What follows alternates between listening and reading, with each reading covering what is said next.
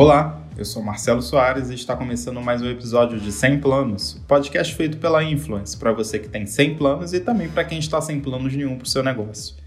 Antes da gente começar, eu gostaria de agradecer, agradecer a todo mundo que participou do episódio 1. Ele foi um sucesso e foi muito além das nossas expectativas. Então fica aqui meu agradecimento à Marina e à Paula por aceitarem ser o piloto desse projeto, a Denise e o Dantas por embarcarem comigo nessa loucura e a todo mundo que escutou e ainda escuta o podcast.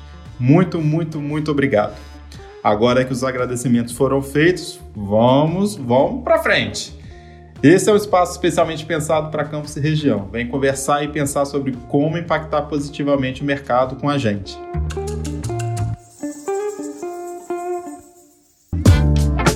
É, minha gente, a pandemia, que infelizmente ainda não acabou, trouxe uma série de mudanças. O trabalho remoto evoluiu de uma tendência que crescia a passos lentos para a única opção. Lojas, shoppings, supermercados e outros negócios tiveram que migrar às pressas para a venda online, via telefone, site ou outras plataformas. Na mesma via dessa mudança de comportamento vem a necessidade do consumidor em se adaptar às novas tecnologias, novas maneiras de fazer negócio e da própria modificação do ambiente de trabalho. Essas e outras mudanças inesperadas e muitas vezes não tão bem conduzidas, somadas às incertezas desse cenário completamente novo, vem trazendo oportunidades, mas também vem mexendo com o nosso emocional, com a nossa tão falada saúde mental. E é claro, impactando diretamente na produtividade dos nossos negócios.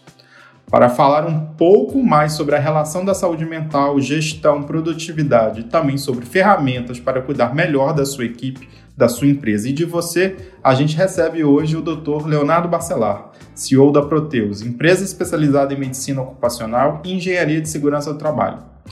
Seja bem-vindo, Dr. Leonardo. Olá, Marcelo. Prazer estar aqui com vocês. É, é, um orgulho muito grande a gente participar desse projeto, dos 100 planos. Né? É um projeto que eu acho que tem um futuro muito grande. A região nossa precisa disso. Nós precisamos de inovação, nós precisamos de conhecimento, compartilhar. Eu acho que é uma palavra interessante para a gente usar.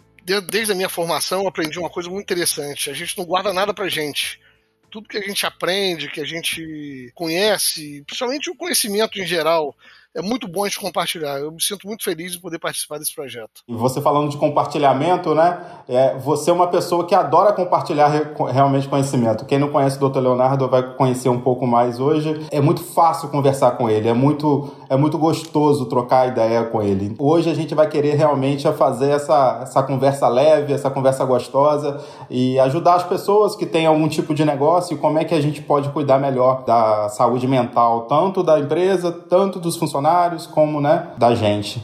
É, só para a gente começar, me conta um pouco de como você virou médico, na verdade. Né? Sua família não é uma família de médico, mas tem negócio relacionado à área médica muitos anos, né?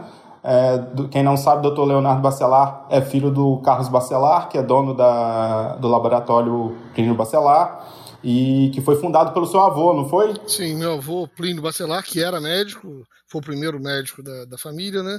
Ele montou é, em 1942, ele montou um laboratório para atender os próprios pacientes e pacientes relacionados aos amigos deles, né, que, médicos, que precisavam de algum exame, de algum tipo de investigação diagnóstica.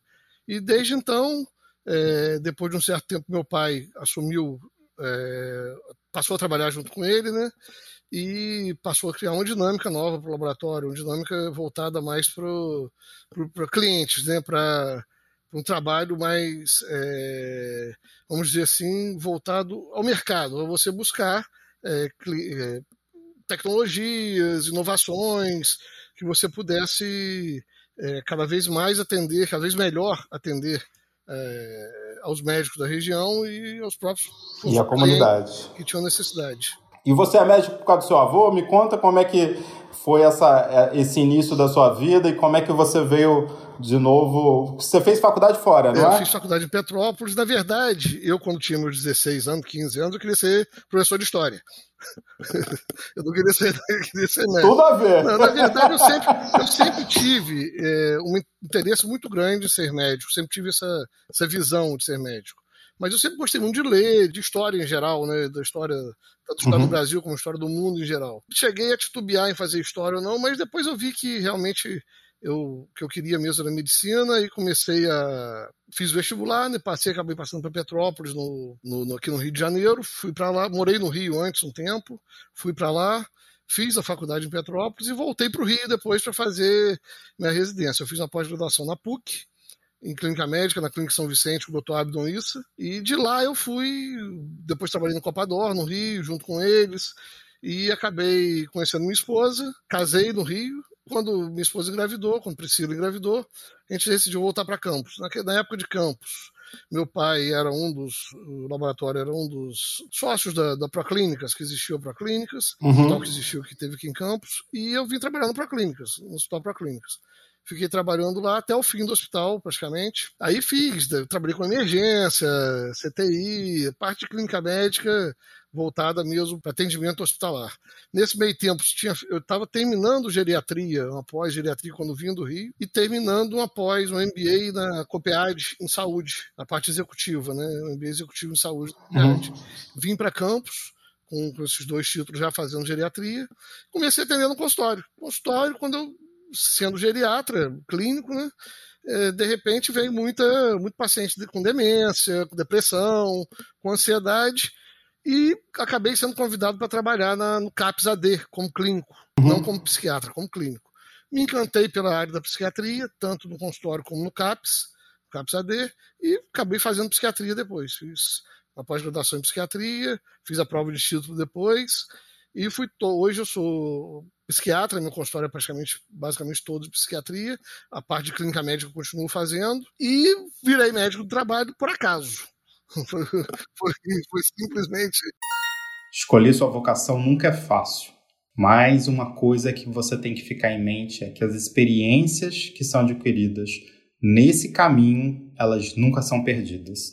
Elas simplesmente somam na decisão final. Então, nada é em vão de tanta coisa que você já fez, como, é que, como é que você virou médico do trabalho? Porque isso tem a ver com a chegada do porto é. É, do Açu no, em São João da Barra, né? E a criação da Proteus em 2007, Sim, não é isso? isso mesmo. O Proclinic estava começando a, a, fechar, né, a entrar na, no processo de fechamento, e a gente teve um convite do pessoal do Rio de Janeiro, que trabalhava com a medicina ocupacional do grupo EBX. Na época não era nem EBX, era MMX ainda quando veio para Campos. Uhum. Eles queriam montar uma estrutura aqui que, na época, eles acharam que precisaria ser montada uma nova estrutura, uma nova visão de medicina ocupacional na cidade, nos convidou para participar disso. Nós começamos a, a Proteus, então, em 2007, para atender exclusivamente ao Porto. Ao Porto e as empresas de Jack Batista. A empresa Jack Batista, que era o, a, grupo, a empresa MMX. Olhos abertos e mente pronta para as oportunidades elas sempre surgem. É preciso estar atento e pronto para extrair o máximo delas. Porém, logo depois, acho que uns seis meses de contrato, a MMX foi separada em LLX e depois a LLX acabou sendo vendida mais na frente. Com isso, a LLX fez um acordo lá com, se não me engano, com a Anglo na época, e o nosso, todo a medicina ocupacional que a gente tinha montado para eles acabou sendo transferida para Anglo, que era lá de Minas Gerais. Então eles tinham a medicina uhum. ocupacional própria deles.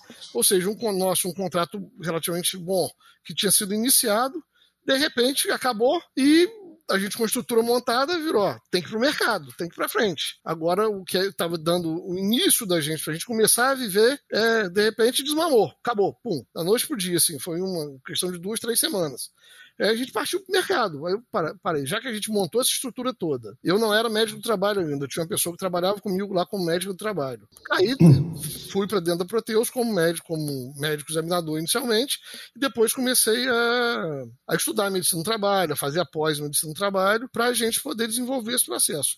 Dentro da Proteus também a gente tem a medicina e a parte de engenharia de segurança, que foi toda estruturada para atender né, a questão do porto, a questão dessas, dessas novas, das novas normas regulamentadoras que, que exigiam um cuidado de, um pouco diferente do que a cidade estava acostumada a ver com, com comércio, uma indústria pequena que a cidade tinha. Né? Nós temos um talvez um, um hiato industrial importante na cidade. Nós não temos indústrias que a gente possa, tirando a indústria da cana-de-açúcar, né, que foi uma, uma época grande, que ficou durante um período grande na cidade, com ouro que acabou, né? Foi acabando. A gente sempre teve pequenas indústrias, pequenas. É, o comércio muito forte, né?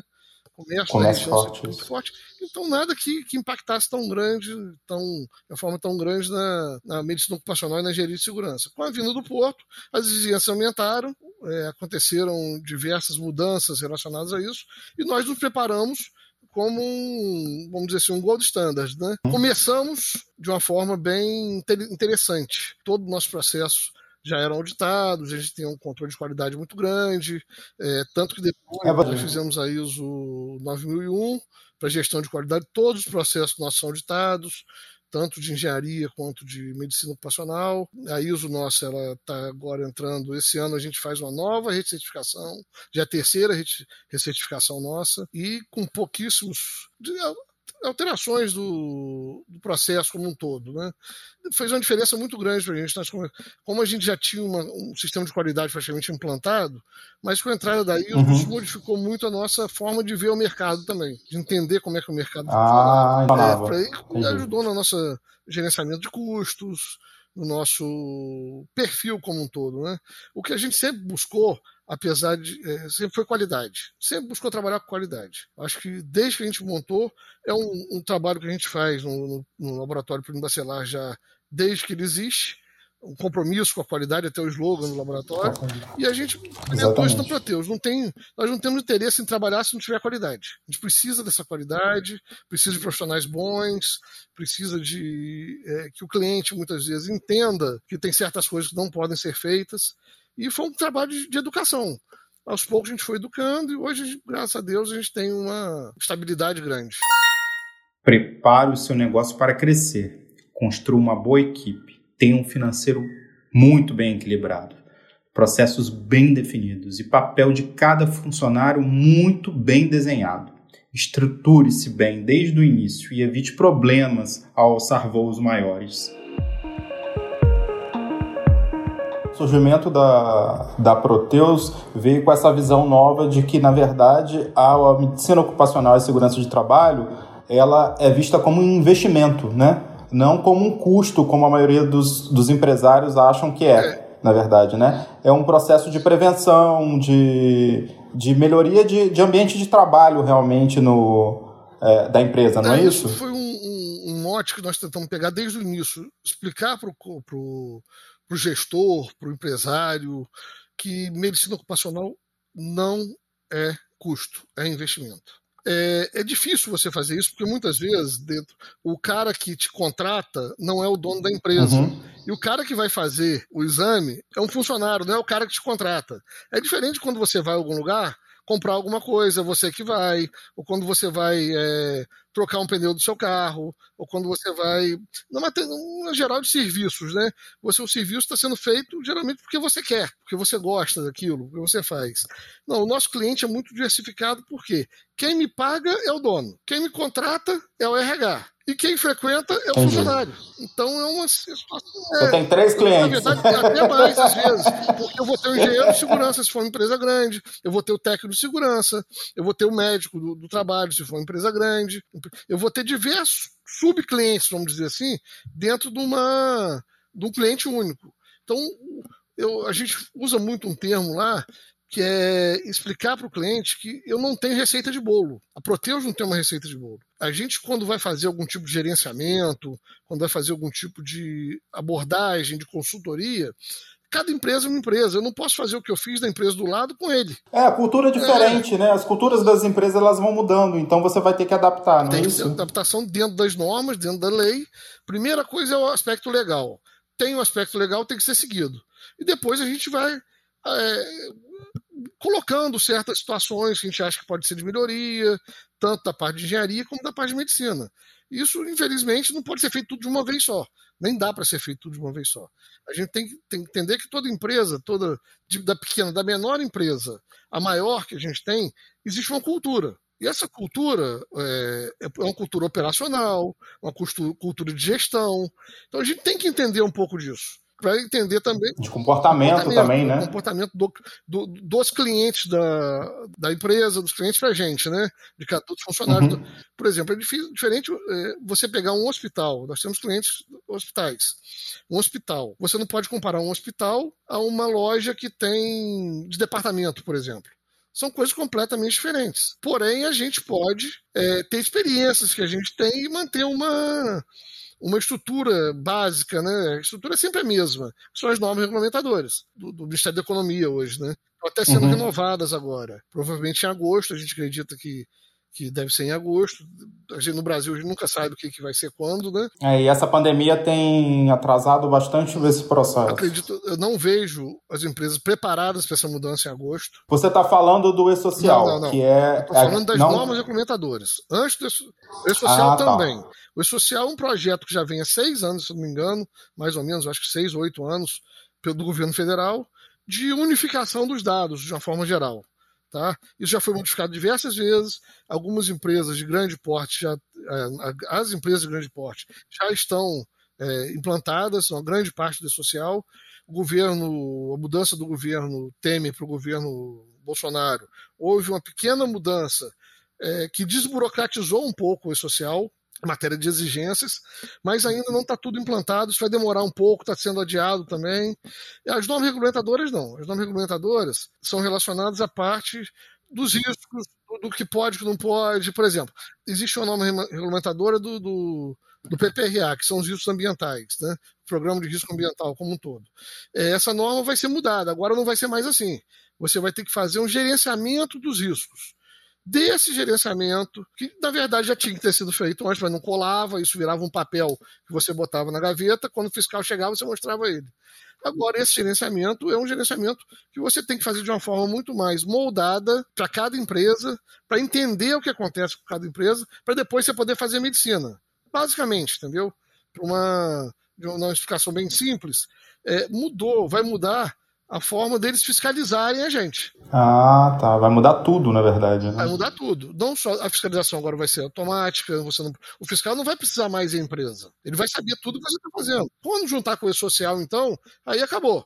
Aí a multa é automática. Se você tiver alguma coisa errada, você pode automaticamente ser multado. É óbvio que você pode discutir a multa, você pode ter, ter um monte de subterfúgio que você vai poder usar, mas eu não posso negligenciar riscos, por exemplo, como eram negligenciados antigamente. É, eu não posso, é, não vou poder né, fazer. Eu, o inventário, a responsabilidade aumenta, tanto para quem faz a engenharia e a medicina, como para quem está contratando esse serviço ou está é, o CEO, o, o, gestor, o dono da empresa, o RH da empresa. É, você vê até o impacto da digitalização no, no, nos processos da, das empresas, né? Porque a partir do momento que você tem, é, é você tem mais facilidade de gerenciar um volume de informação, né? Você, você acaba impactando o processo interno das empresas, né? Marcelo, o governo comprou, não lembro agora de cabeça o nome, de um super ultra computador um ano ou dois anos atrás aí, para fazer essa parte de gestão de receita, da Receita Federal, gestão do, do, do E-Social. Você imagina, raciocina comigo, uma pessoa que tem na sua mão, um fiscal que tem na sua mão, um supercomputador que ele clicando, batendo a tecla, ele vai ver tudo que está acontecendo na sua empresa. Então, por exemplo, eu não posso ter como, é, se eu tenho uma empresa de construção de prédio e não boto que, esse, que o funcionário, o colaborador, tem risco de altura, de queda de altura, é automático. A hora que ele botar lá o CNPJ, ver que é construção, a construção de, de prédios, tem que ter o risco de altura automático, vai estar no checklist dele automático. Se não tiver, já era. É multa na hora, né? Não precisa, ele não precisa mais sair do, do, do, do Ministério do Trabalho, ir lá na, na, empresa, pegar aquele monte de ficha. Vai ser tudo automático. É, realmente, é, essa, essa facilidade da, da digitalização das coisas realmente vem trazendo impacto na, na nossa vida como um todo, né? A pandemia aí trouxe é, vários casos que a gente vê no nosso dia a dia mesmo, né?